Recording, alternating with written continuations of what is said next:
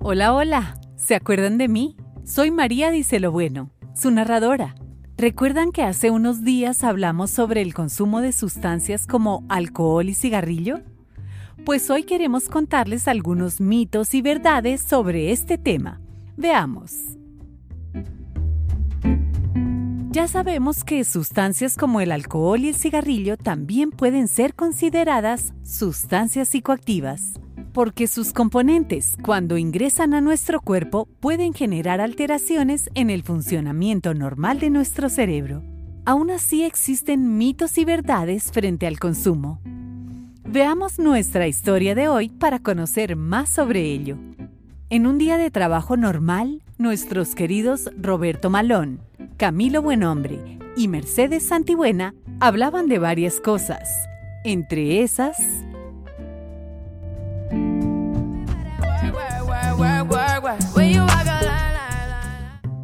No, hombre, qué estrés esta cantidad de trabajo. Hombre, Roberto, sí, han estado duros estos últimos días, pero toca buscar la forma de bajarle al estrés y darle con toda. Ah, pero yo sí tengo una solución súper efectiva para llevar el estrés en el día y al final de la semana. A ver, Roberto, ¿cuál es su fórmula mágica?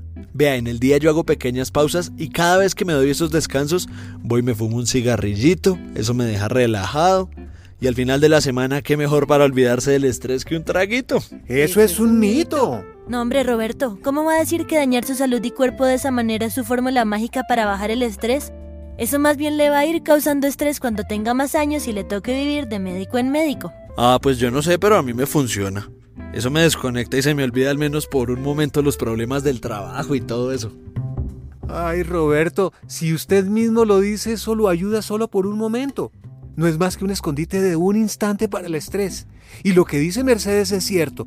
¿Usted no ha pensado en su salud? Es que esa es la realidad y la trampa de las sustancias. Parecen inofensivas y muy amables. Hasta parece que nos ayudarán a sentirnos mejor. Pero eso no es más que un disfraz momentáneo. Bueno, eso sí es verdad. Al final cuando dejo de tomar o de fumar, otra vez como que aparece todo el estrés.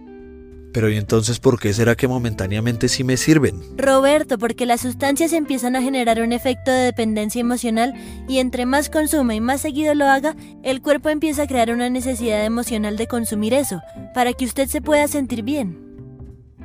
¿Sí ve Roberto? Por eso es que cuando no puede fumar, nadie se lo aguanta. Oiga, de verdad, nunca lo había pensado así. Bueno, y ahí tienen nuestra historia de hoy.